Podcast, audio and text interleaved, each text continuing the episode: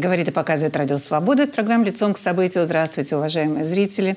И слушатели никаким преувеличением не будет сказать, что с проклятиями проводили Владимира Путина жители Хабаровска, которые в этот момент находились за рулем. Вы себе не представляете, сколько на его голову было обрушено слов, которые русский язык даже вместить не может, потому что этот кортеж, пока он двигался к аэропорту, чтобы улететь куда подальше из Хабаровска, пока по, уже, уже закончился этот последний хвост этого кортежа, но улицы по-прежнему были перекрыты. То есть вы себе, ну, я даже не могу описать, что происходило на этих улицах по части слов. Что же касается того, что происходило до того, как он оттуда э, унес свои э, самолеты из Хабаровска, на которых он прилетел, то, пожалуй, не было, не, нельзя сказать, что ему, его допустили до встречи с рядовыми жителями Хабаровска, которые когда-то очень резко митинговали против его политики и выходили на улицу с плакатами «Долой Путина», а, «Верните нам Фургала». Нет, с этими людьми он не встречался, он встречался с, люд... с другими людьми. И модератором этой встречи с другими людьми был человек, которого он привез с собой из Москвы. И вот посмотрите, как мило начиналось их общение. Добрый день. Красиво, светло, солнышко светит, погода замечательная. Это, Владимир Владимирович, потому что наступил 24-й год, светлый праздник Рождества только у нас прошел. Всех поздравляю вас, конечно, Спасибо. и всех наших предпринимателей. И действительно светло, потому что, наверное, может быть, потому что ТАГУ – это у нас университет такой предпринимательского типа, и поэтому предприниматели сюда приезжают и сразу здесь все как-то... Заряжают. Заряжают энергией. Ну, вот вы увидели этого человека. Когда я его увидела, я написала своим хабаровским коллегам, это ваш с какого канала? На что они мне ответили, это не наш, но мы спросим своих, может быть, он с радио, поэтому мы его не знаем. Никто его в Хабаровске не знал. Мои коллеги в Москве тоже его не знали. Оказалось, что это Алексей Репик, лидер организации «Деловая Россия», которого зачем-то привез к себе Владимир Путин, вот привез с собой в эту поездку, вел он себя очень репик по-хозяйски. Было полное ощущение, что он в Хабаровске бывал не раз. Вы потом убедитесь, что это не так. Но, конечно, возникли у нас вопросы, кто он такой, почему он настолько вот он доверенный человек для Владимира Путина, что мы даже попросили нашего корреспондента Артура Давлетшина сделать об этом сюжет. Кто такой Репик? Потому что здесь все уже инвестируют на Дальнем Востоке, здесь присутствующие. Все, причем успешно инвестируют.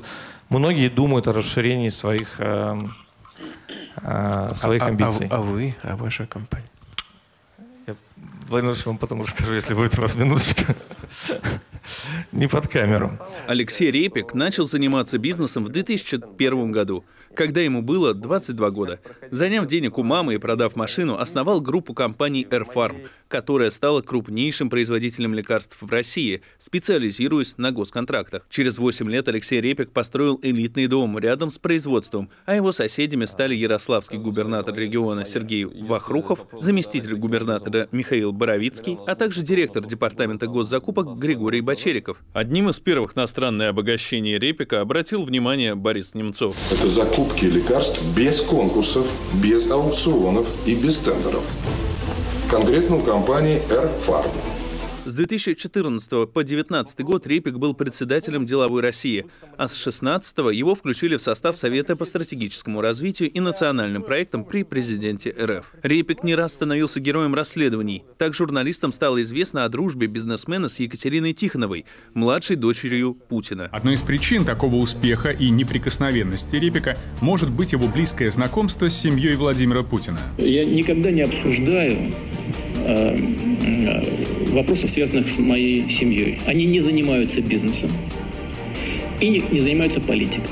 Офшорной компании Репика принадлежит бизнес-джет, которым не раз пользовалась Екатерина Тихонова, младшая дочь Путина. А ее давняя подруга, ее заместитель в фонде «Иннопрактика» Наталья Попова замужем за Кириллом Дмитриевым, который возглавляет Российский фонд прямых инвестиций, а фонд щедро инвестирует в бизнес Репика. Кроме Airfarm, Репик владеет компанией «Рютика», через которую, по сведениям журналистов «Инсайдер», ввез в Россию сотни бутылок элитного вина в обход санкций. Почти две сотни наименований редчайших вин попали в Россию в обход санкций Евросоюза. Может показаться, что это капля в море. Так и есть, но только если речь не идет об элитных винах. В данном случае такую партию можно назвать просто фантастической. Дело в том, что спрос на вина топовых виноделин многократно превышает предложение. За право купить такое вино идет настоящая борьба среди самых респектабельных дистрибьюторов всего мира. Стороннему покупателю просто откажут.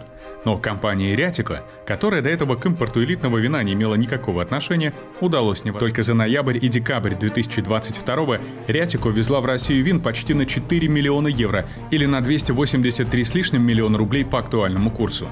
Впрочем, речь идет именно о цене закупки без учета доставки, налогов и акцизов. С началом войны с Украиной для снижения санкционных рисков Алексей Репик сначала убрал свое имя из числа собственников компании Airfarm Holding, а затем и вовсе переписал бизнес на связанные стороны.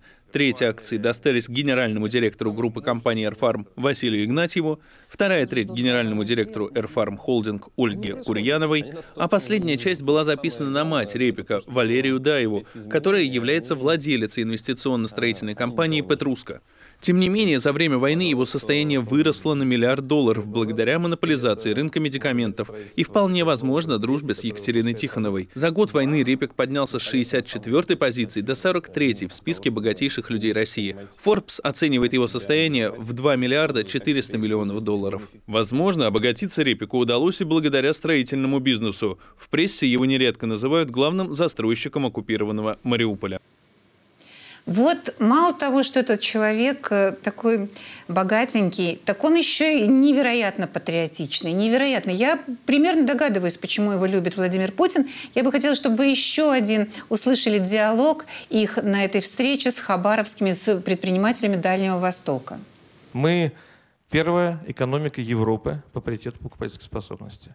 Мы пятая экономика мира, и при этом разрыв у нас с Японией такой небольшой – что если мы этот темп просто ну, сохраним, или даже в принципе, что называется, будем, будем ровно двигаться вперед, мы Японию обгоним уже вот-вот. Да, это, это удивительный результат. Вроде бы нас со всех сторон душат, давят, а мы стали по объему, э, по э, объему покупателей, по объему экономики в целом первый в Европе. Мы обогнали ФРГ и заняли пятое место в мире. Китай, США, Индия, Япония, Россия. В Европе номер один. В общем, я, честно говоря, на японцев сейчас бы не ставил ни с какими коэффициентами, потому что ну, мы их почему? обгоним точно. Ну, вы помните, раньше было «Обгоним и перегоним Америку», теперь, оказывается, Японию. С нами на связи Олег Ралдугин. Олег, здравствуйте. Олег, главный редактор еженедельника «Собеседник». Скажите, пожалуйста, вам знаком этот человек? Конечно, знаком, поскольку когда занимался расследованием, так или иначе, э, когда пишешь, изучаешь все, что связано с семьей Владимира Путина, ну, нет-нет, да где-то по обочине проскользнет э, Алексей Рейк. Почему, на ваш взгляд, повез его с собой Владимир Путин туда, в свое турне? А на самом деле Владимир Путин его ну, повез, э, это образно сказано. Как я посмотрел, у Алексея Репик, Репика один из самых дорогих самолетов а, среди российских бизнесменов. То есть еще кто кого повез, вопрос? Да, нет, но дело в том, что самолет Репика прилетел в Хабаровск ночь с 4 на 5. То есть угу. человек а, реально готовился к этой встрече и уже, ну, на правах, скажем так, ну, почти такого приглашенного хозяина встречал президент. Это, это очень... Так что э, Репик уже навел мосты между собой и местными элитами и уже мог говорить как-то более квалифицированно. Так что он был готов к встрече а свой человек, да, действительно, ну, а, почему именно он, возможно, сейчас а, а, в преддверии или после президентских выборов, на которых, ну, я не думаю, что есть какая-то интрига, кто победит, а, возможно, какие-то перестановки в правительстве, и, возможно, Алексея Репика, ну, устроили в Хабаровске своего рода смотреть. А в теории куда его могут пристроить, этого человека, чтобы мы знали, были готовы к этому? Ну, правительство у нас большое. Мест ну, на всех хватит. Был бы человек, место найдет. Да. В случае чего могут придумать даже новый пост. Был бы друг, друг дочери Путина, а место под него найдется. Олег, спасибо большое. Я перед тем, как передать слово Андрею Колесникову, покажу еще одну сценку.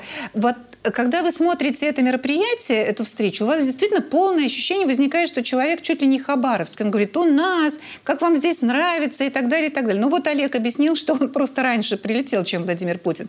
И вдруг совершенно и у Путина возникло такое впечатление, что он здесь был. И вот посмотрите, как вылезло неожиданно наружу, что он вообще-то впервые в Хабаровске, этот репик. Я здесь э, прошелся по бульварам и понял, что в перспективе даже Хабаровска, ой-ой-ой. Очень интересный. Почему вот. даже в Хабаровске? В Хабаровске. Я, честно говоря, в Хабаровске. Я в Владивосточный форум все время прилетаем. В Владивосток. Там-то все как бы понятно, а здесь в Хабаровске ничего себе. В общем, понравилось в Хабаровске. Ну, слава богу, будущему э, члену правительства понравилось в Хабаровске. Андрей Колесников, вам слово. Как вы видите вот всю эту ситуацию с привезенным чемоданчиком, самоварчиком в Тулу со своим и с тем, что не дали возможности даже местным людям помодерировать эту встречу? Ну, это же предвыборная кампания, она началась с востока на запад, э, с следуя логике вот этого поворота на восток, который заявлен естественным образом протекает, потому что на запад уже поворачиваться невозможно. А для каждого региона свои э, игрушки, соответственно. В одном регионе были огурцы и помидоры за полярным кругом. Здесь э, встреча с, со средним Э, бизнесом, потому что Репик, глава деловой России, это средний бизнес. Он руководитель профсоюза средних и выше среднего бизнесменов, точно так же, как Шохин, руководитель профсоюза олигархов. Это как бы корпоративное государство, и разные как бы люди отвечают за разные там, сектора бизнеса. Так вот, это министр как бы среднего бизнеса, по сути, потому что, безусловно, этот бизнес в высокой степени связан с государством, и, как следует из прекрасного вашего репортажа, Репик работает на госконтрактах. Репик, Репик работает на связях с не просто это на самом деле такой модельный модельный бизнесмен э, в путинской эпохе. Вот так, так делается бизнес. Э, смотрите, какой он живчик, да, с точки зрения как бы физиологических наблюдений. Он, он же очень такой живой, подвижный, э, такой жизнерадостный. У него все, у него все на первом месте России, там обошла Японию, даже, даже Путин его одернул. Потом он сказал, ну как Япония вообще такая высокотехнологичная, нам еще э, пилить и пилить. А, имеет э, очень серьезную перспективу э, как политики, как это, это безусловно человек, человек будущего, э, если путинский режим еще просуществует какое-то количество лет. Ну, он, я еще хочу показать вам, уважаемые коллеги и зрители, как он, он, он такой живчик настолько, что язык у него, ну, как немножечко такой помело нехорошее слово, но вот сейчас послушайте, как он призывает этих, как он оживлен действительно, и как он свободно чувствует себя с Владимиром Путиным, как он призывает общаться с Владимиром Путиным вот этих местных э, людей. Коллеги, вы сами слышали Владимира Владимировича, так что теперь, мне кажется, эм, вы должны еще раз в голове пересобрать, а что же там такого вот сокровенного, ну вот что кипит и, и ждет того, чтобы быть озвученным, сложить это все и, и про это расскажете. Вот эти люди собрали в своих головах по совету Репика все, что у них кипит и должно быть озвученным, и выложили Владимиру Путину. И мы таким образом узнали, что именно у них кипит. И вот с одной из кипящих мы хотим вас сейчас познакомить. Это частный предприниматель. Это единственная э, представительница медицины почему-то на этом собрании Хабаровской, владелица двух очень дорогих клиник. Ее фамилия Наталья, э, имя, фамилия Наталья Африканова Романова. Две дорогие клиники она держит для детей и для взрослых. Я сегодня прайс-листы этих клиник посылала одному из московских докторов. Он сказал, что в принципе что-то дороже даже, чем в Москве, что-то дешевле. Но в принципе, в сущности он сказал, что это, конечно, цены московские. Вот мы сейчас хотим вам показать, например, цены в этой клинике на детское обслуживание. Вы видите тарифы, прием первичный врача-педиатра 1700 рублей, осмотр повторный 1400 400, повторная консультация врача-педиатра по результатам обследования 900, профилактический прием врачом-педиатром ребенка первого года жизни 2140, прием врача-педиатра с составлением плана вакцинации на один год 2140. Ну, вы знаете, вот так где-то оно и э, консультация врача-педиатра на дому вплоть до, без учета стоимости по зонам, вплоть до 4000 тут доходит уже консультация врача-офтальмолога детского на дому до 2000. В общем, я бы сказала, что ценник прям так серьезный очень.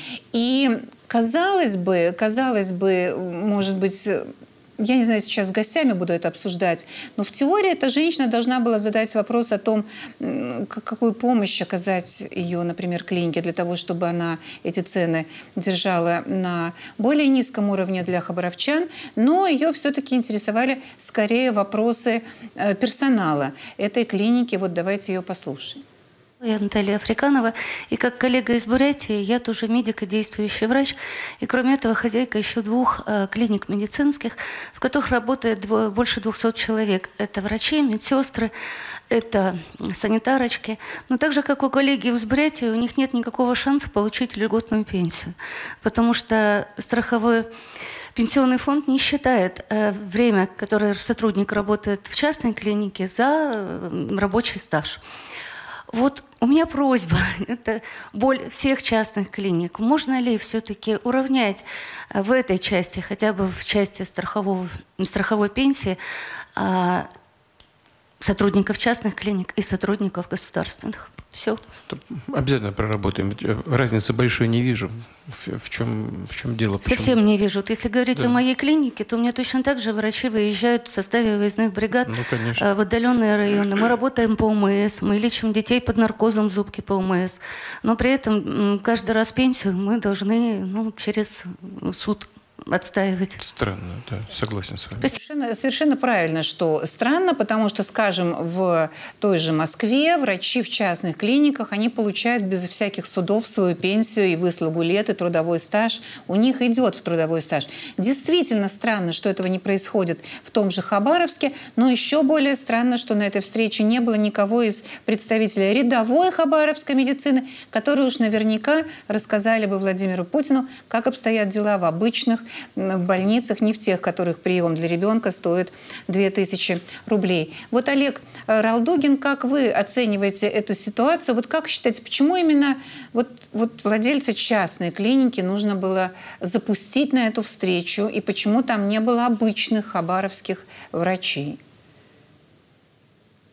А, ну, дело в том, что Рипик сам бизнесмен, ну, безусловно, подбирала участников встречи именно он, а поскольку он сам бизнесмен и предпочитает работать а, в каких-то вещах именно с частниками. А, то есть он предпочитает входить в частный бизнес, а, осваивая при этом государственные деньги. Хотя сама по себе вот эта история, вопрос, адресованный президенту, мне кажется, очень странный, поскольку а, по трудовому законодательству неважно, в частной или э, в государственной компании работает человек, неважно, медицинская это компания или какая-либо другая. Возможно, в данных клиниках этой женщины люди просто работали без каких-то трудовых договоров и неофициально, поэтому приходилось так или иначе доказывать в пенсионном фонде сам факт э, своего трудоустройства. В противном случае я просто не вижу здесь никакой логики и никакого смысла э, в этом вопросе, потому что такой проблемы не существует. Да, я тоже, я тоже удивилась, поэтому перепроверила. То есть, Олег, как я понимаю, вообще это единственная его встреча была с людьми. Вот все, что называется людьми, это были бизнесмены. То есть, если э, встречу, если состав участников определяет бизнесмен, не самый бедный, и представитель деловой России, и эта встреча с предпринимателями, то, конечно, на нее уже не... То есть э, это просто исключены бюджетники, правильно, эта встреча? Они, в принципе, исключены уже форматом, а другой встречи с ними нет, не планируется. Значит... Да-да-да.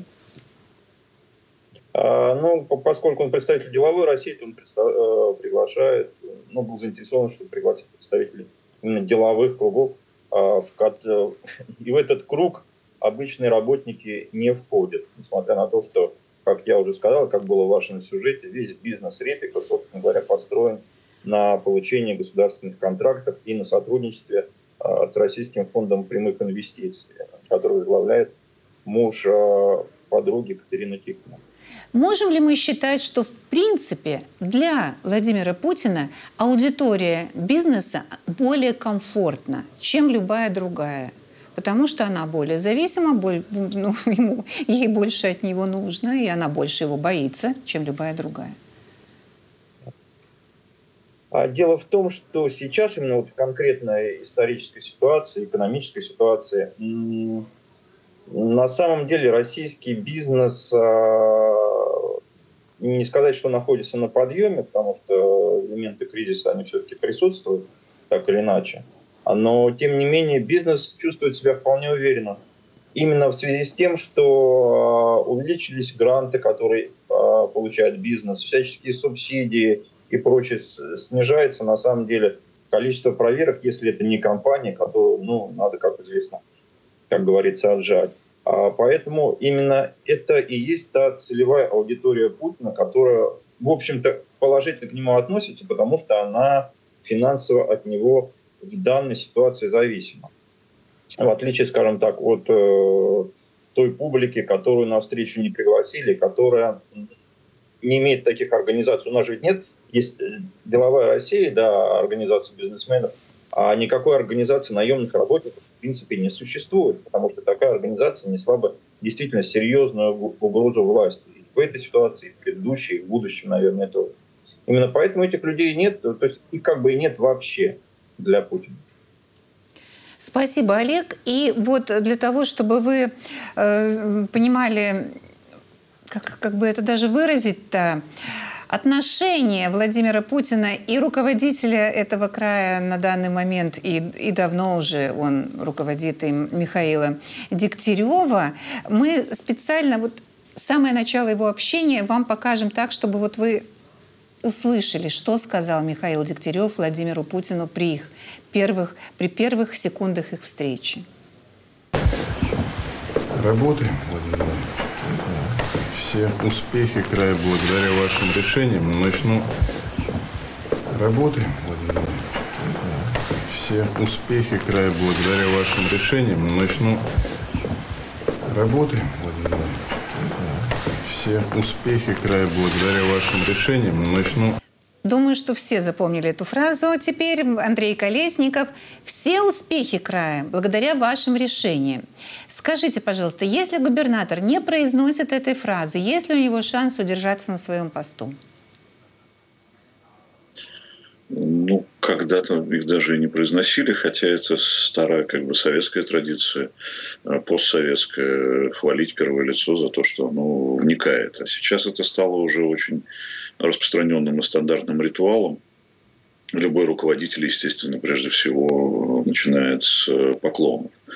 Это, безусловно, не, не, некий признак такого сильно авторитарного государства, где все очень, очень сильно вертикализировано, все очень серьезно зависит от, от первого лица где, собственно, отчетность региональных руководителей, вообще руководителей любого уровня, она измеряется не тем, как они э, работают с населением, они, они подотчетны не населению, а высшему руководству в Москве. А вот в чем проблема. Поэтому все выглядит таким гладеньким, с презентациями, с демонстрацией успехов. Все это происходит на фоне значит, чудовищных процессов, которые происходят в Белгороде и вообще по линии, как бы, так сказать, соприкосновения чудовищных процессов, которые происходят из-за замерзающих труб, исчезающего электричества э, в Подмосковье, и не только в Подмосковье, но еще в некоторых регионах, э, как кошмарная техногенная ситуация. А картинка совершенно другая. Вот все больше и больше расходится как бы реальная Россия. И та Россия, которую показывают по телевизору, которая, а, собственно, выстраивается вокруг Путина. Вот э, бизнес же тоже разный. Да? бизнес спасает и страну, ну и Путин тоже, естественно, заодно. А рыночная экономика спасает. Мы, мы почему удержали, собственно, на плаву? Потому что у нас экономика рыночная. Была бы одна административная сугубо, уже бы давно все рухнуло. А, но бизнес тоже бывает разный. Бизнес вокруг Путина – это одно, бизнес э, миллиона людей, занимающихся бизнесом – это другое. Это тоже, в общем, достаточно простые граждане. Спасибо, Андрей. И вы сейчас увидите реакцию простого хабаровского гражданина обычного. Это поэт местный, его зовут Алексей Кондратьев, на визит Владимира Путина в Хабаровск. Такая оперативная реакция.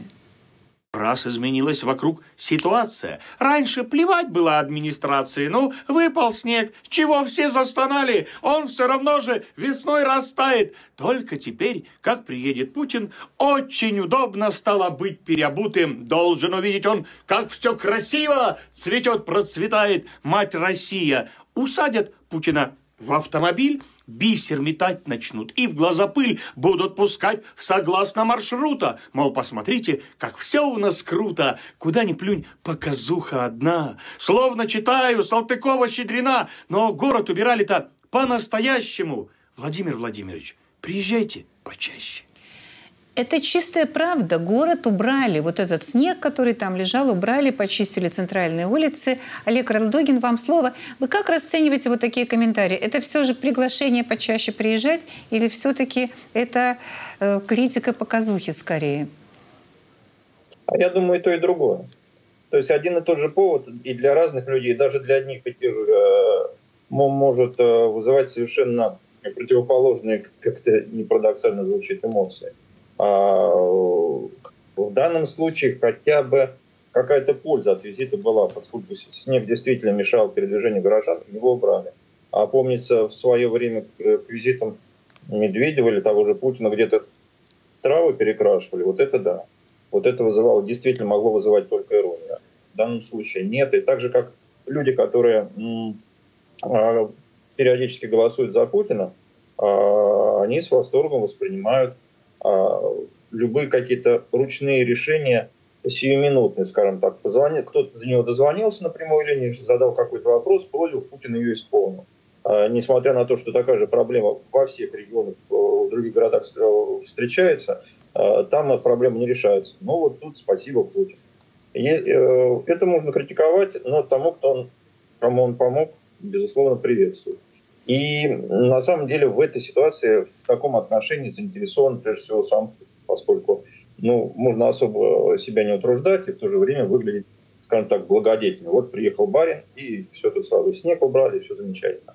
А вот не было бы барина, тогда замело бы совсем по самой крыше. Да, спасибо, что снег не перекрасили. Олег, спасибо. И, Андрей, как вы оцениваете электоральный эффект – вот этой поездки Владимира Путина, Чукотки до Хабаровской, вот он уже куда-то полетел. Мы пока не знаем, может быть, вы уже знаете, у вас лента перед вами, но он пролетел над, над Красноярском, вроде бы не сел там. Как вы оцениваете, ну вот, например, вот хабаровчане увидели его по телевизору у себя, они за него скорее пойдут голосовать или медленнее? Но слово электоральное, оно имеет отношение к выборам, как мы знаем, а то, что будет происходить в марте, имеет отдаленное отношение к, собственно, выборам, да, от слова «выбор».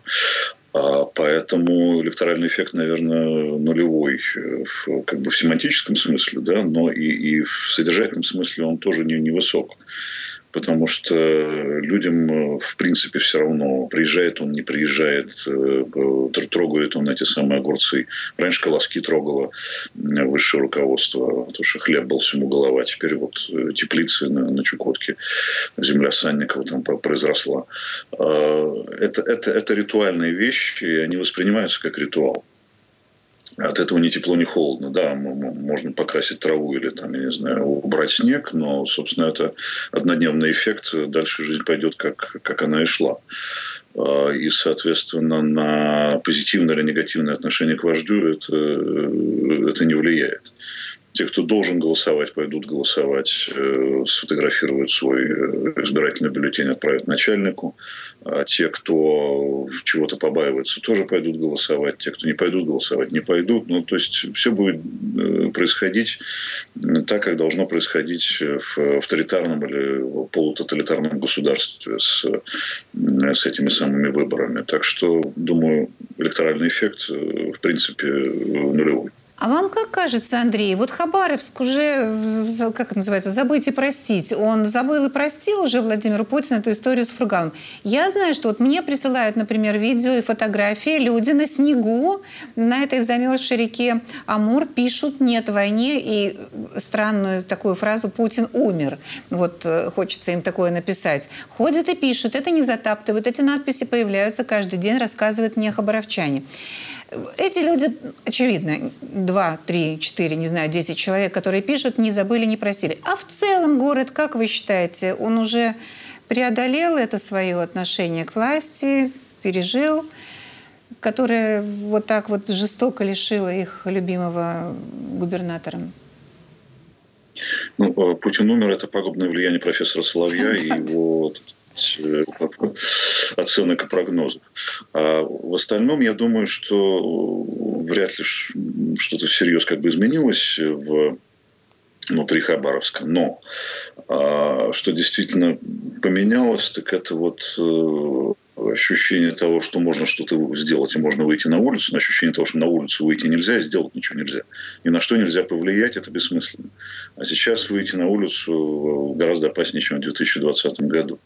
А вот это изменилось. А что там происходит внутри людей, я думаю, ничего хорошего там не происходит, ничего хорошего об этой власти не думают. Но люди привыкают как э, привыкли к тому, что мы, живем на фоне гигантской Э, бойни э, в Европе.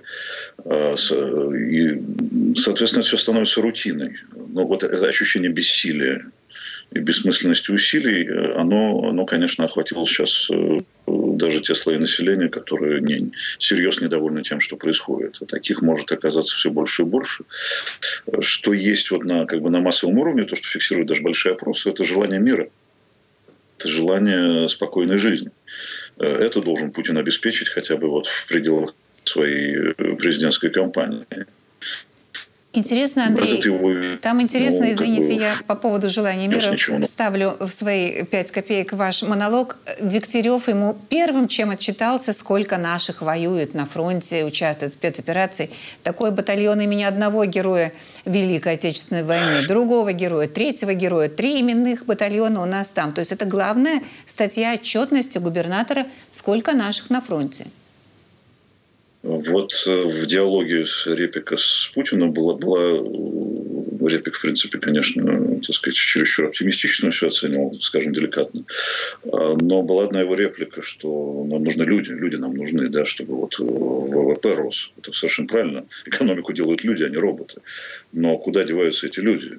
Они уезжают, они мобилизовываются, они воюют, они возвращаются ранеными, они, они погибают, э, не, не рождаются дети, потому что невозможно планировать в условиях того, что происходит э, семьи семейное поведение, индивидуальная траектория жизни.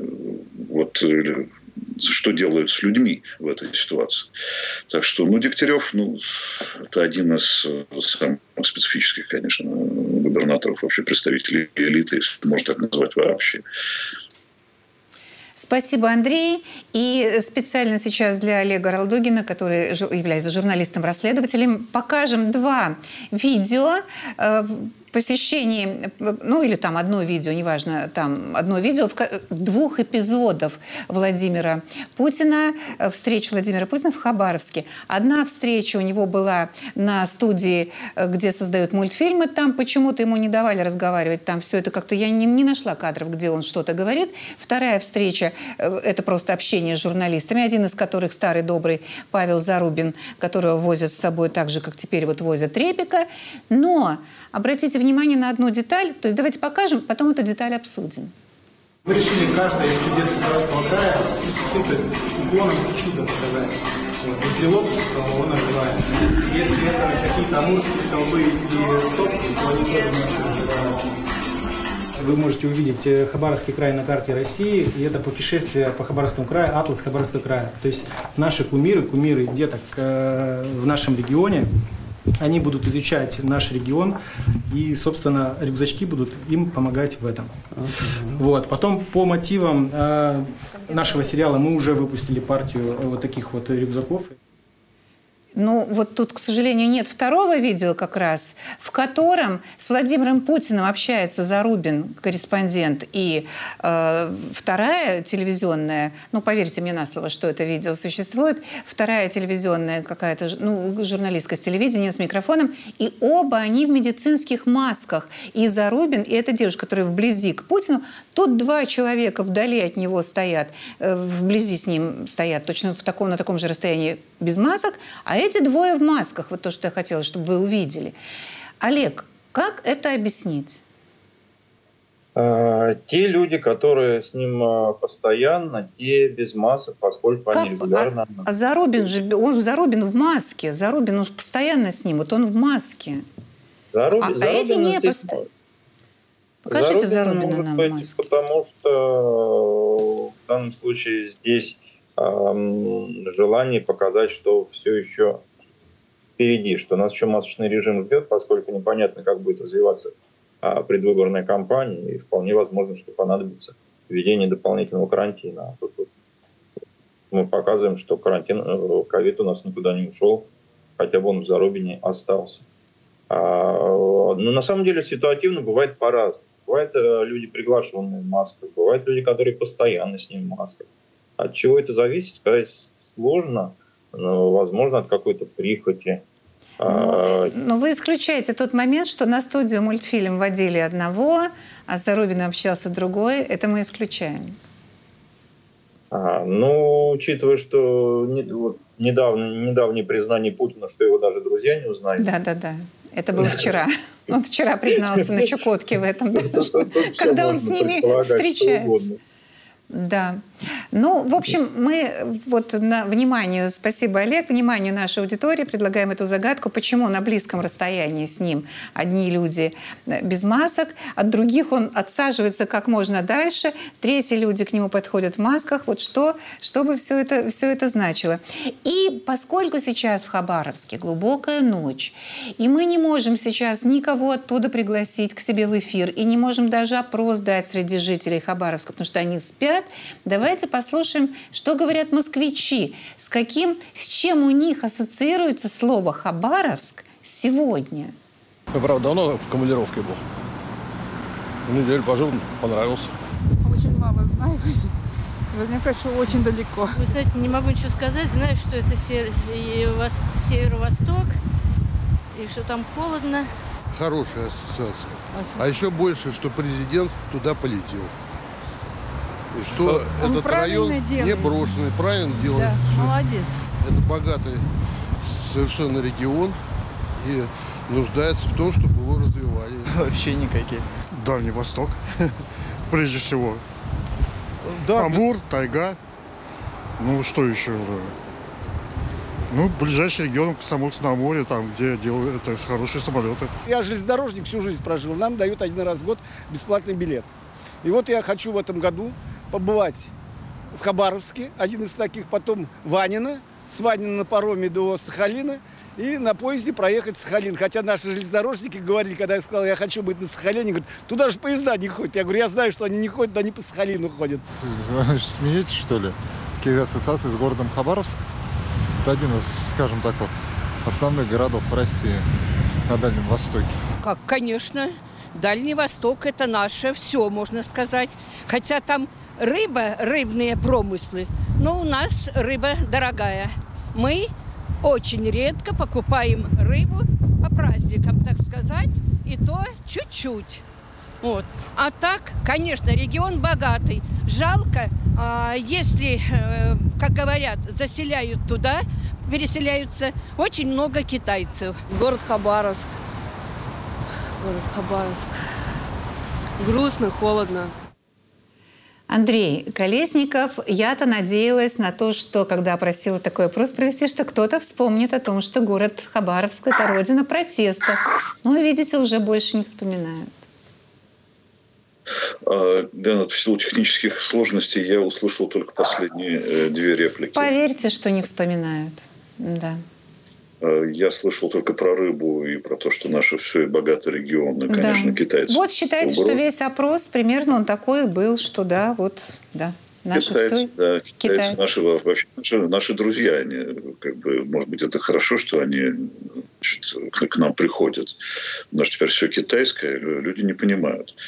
А, ну, вообще говоря, мне представляется, что люди как бы э, к западу от э, Урала мало думают о том, что происходит к востоку от Урала. Это немножко разные, разные страны, и, к сожалению, объединяет их то, что отовсюду могут мобилизовываться э, значит, молодые мужчины для того, чтобы идти и воевать.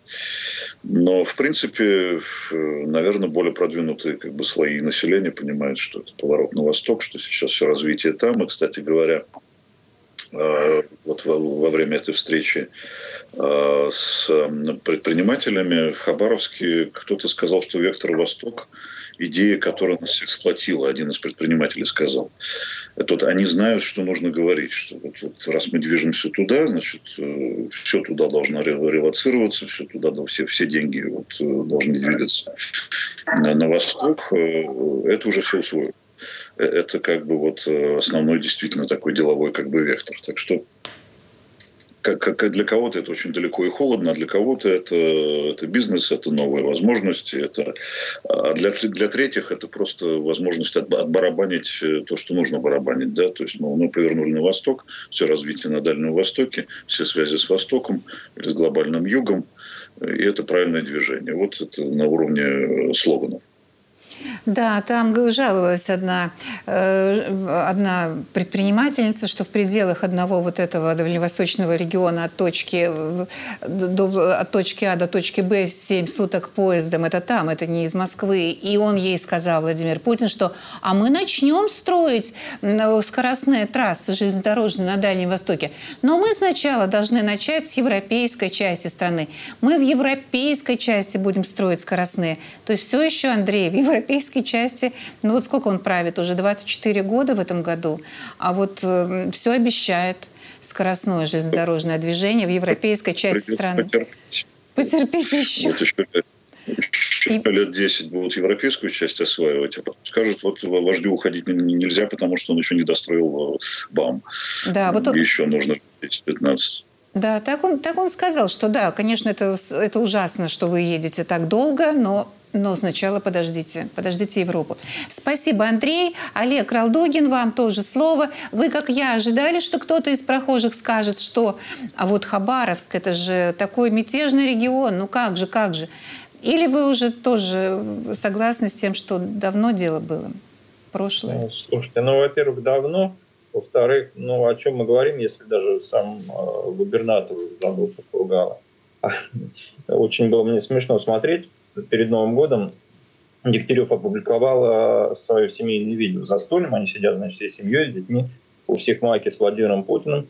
Ой, и да призывали всех голосовать за президента. При том, что этот человек представляет партию ЛДПР, от которой выдвигается лидер партии.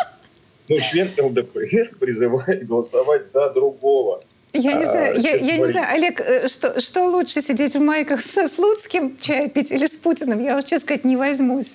Оба, оба хуже. Не, не возьмусь судить.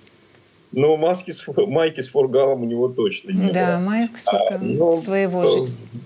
Вре, время, время все, к сожалению, уходит. И э, протесты, несмотря на то, что единичные пикеты даже в самом Хабаровске не продолжаются, но теми протестами, которые были первые дни и даже месяцы после ареста, конечно, не сравнить, что же говорить про Москву, который, это, собственно говоря, про Фургала-то и только в Телеграме читал.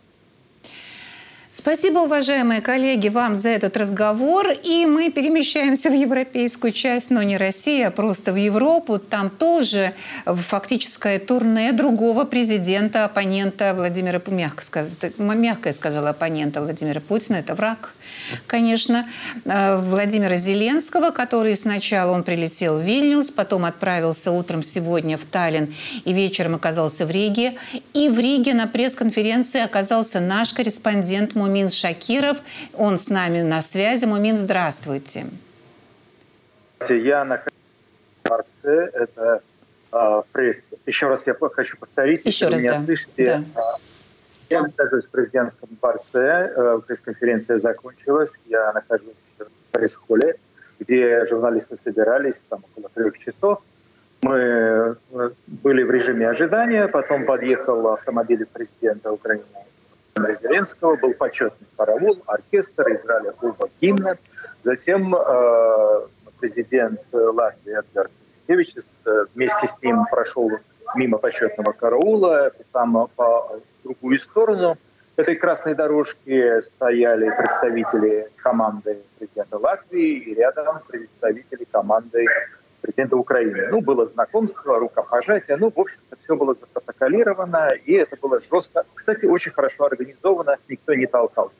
Затем э, была протокольная съемка уже в зале, где шли переговоры, это уже на верхних этажах этого а, замка. А, там тоже нам дали поснимать, э, ну, где-то 5-7 минут, э, приветствия, какие-то общие слова, и затем мы перешли уже в другой зал, где в режиме ожидания находились ну, где-то минут 20-30. И потом вышли оба президента к прессу.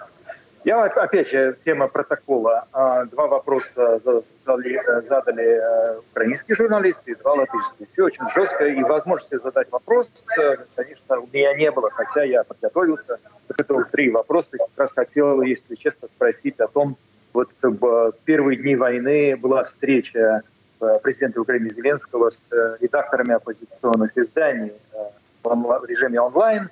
Я хотел спросить, э, готов ли он повторить такую же встречу, потому что тогда это восприняли как э, вот если есть оппозиционные российские издания, которые против войны выступают и освещают это, и есть российские политики, которые тоже рассчитывают, что это был какой-то антивоенный совместный блок, но этого, к сожалению, мне не удалось спросить. На что бы я обратила внимание вот на этой встрече? Конечно, это первый вопрос касаемо того, что Владимир Зеленский категорически против заморозки конфликта.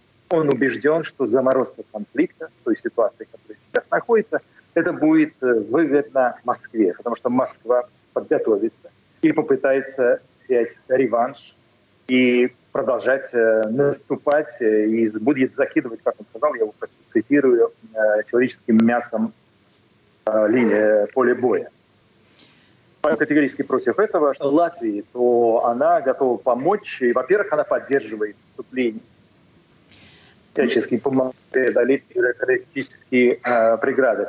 Вы что-то хотите спросить?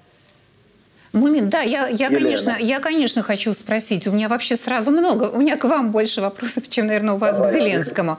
Ну, во-первых, теперь я уже хочу вас спросить. Какое он на вас производит впечатление по части вот энергетики, здоровья? Мы все за него, не знаю, ну, мы все неправильно говорить. Я хочу сказать за себя, может быть, что ну, все-таки, нет, подключу сюда еще несколько человек, которые, которые ему симпатизируют. Мы переживаем, что ну, ну, такое на него свалилось, он не досыпает, он нервничает и так далее. Какой он на вас производит впечатление чисто ну, психологически?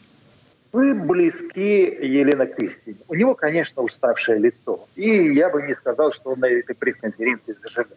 Он отвечал формально, естественно, он отставил позицию, ту, которую он отставил ранее.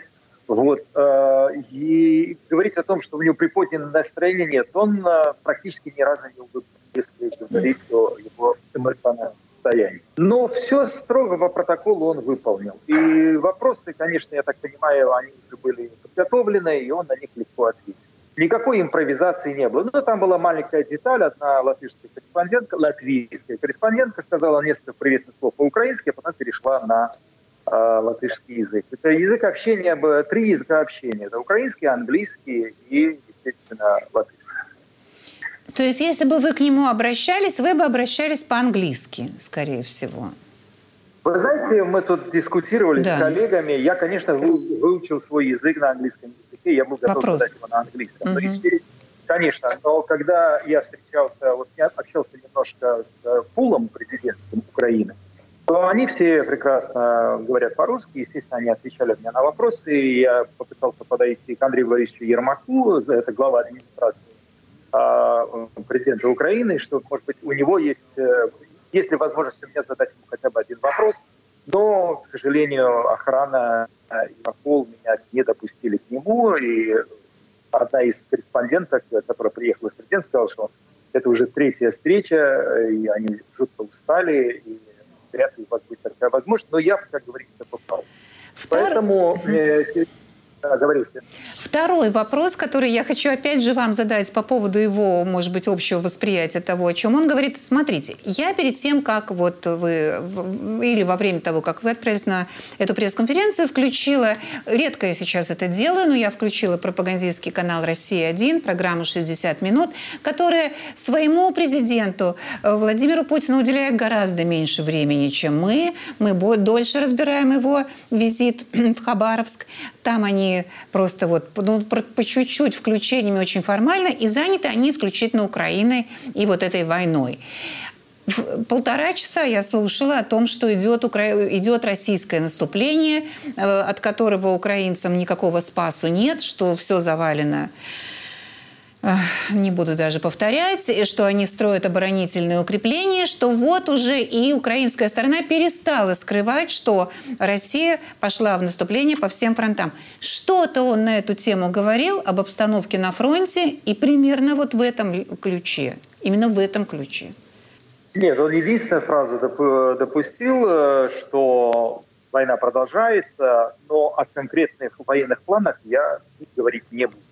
Но при этом, конечно, из того, того что он говорит, что они уже нуждаются в боеприпасах и будут э, сражаться так, как они сейчас э, делают, я до этого, конечно, если была возможность спросить, то что я знаю, что вы, Елена, часто слушаете Алексея Арестовича, а вот я вчера... Я больше, я больше его не слушаю, что вы, это ужас один. Хорошо. Я, я давно ну, не хорошо. слушаю, я берегу свое психическое хорошо. здоровье. Понятно, вы просто, вы просто писали, что вы под него засыпаете. Когда-то, когда когда-то я засыпала. Сейчас невозможно под него засыпать, потому что ты нервничаешь, психуешь, ругаешься нехорошими словами. Какой тут сон?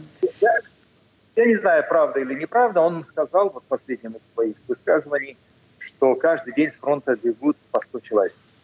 Вот, естественно, эта информация, конечно, вызвала у меня ну, не то чтобы протест, но хотелось как бы уточнить, э, откуда такая информация и что дела очень плохие и плачевные. Но, видите ли, задать, э, задавать такие вопросы нет возможности. Поэтому мы только можем э, цитировать и искать ответы, наверное, у других источников. Вот так вот. Вот если как раз говорить о вопросах, вы, вы посчитали все-таки эти вопросы согласованными или ожидаемыми со стороны Владимира Зеленского. А как бы, а все-таки о чем? Если его впрямую не спрашивают, есть ли российское наступление или нет, его впрямую не спрашивают, прав ли Арестович, что бегут с фронта. Я уж не говорю про Ширия, блогера тоже, который постоянно занят вопросами чрезмерной мобилизации, которыми э, украинские власти с его точки зрения грешат. Ну, Шари это известный критик Зеленского. Здесь все понятно. Тогда о чем же, о чем чем же тогда его спросили, если уж так?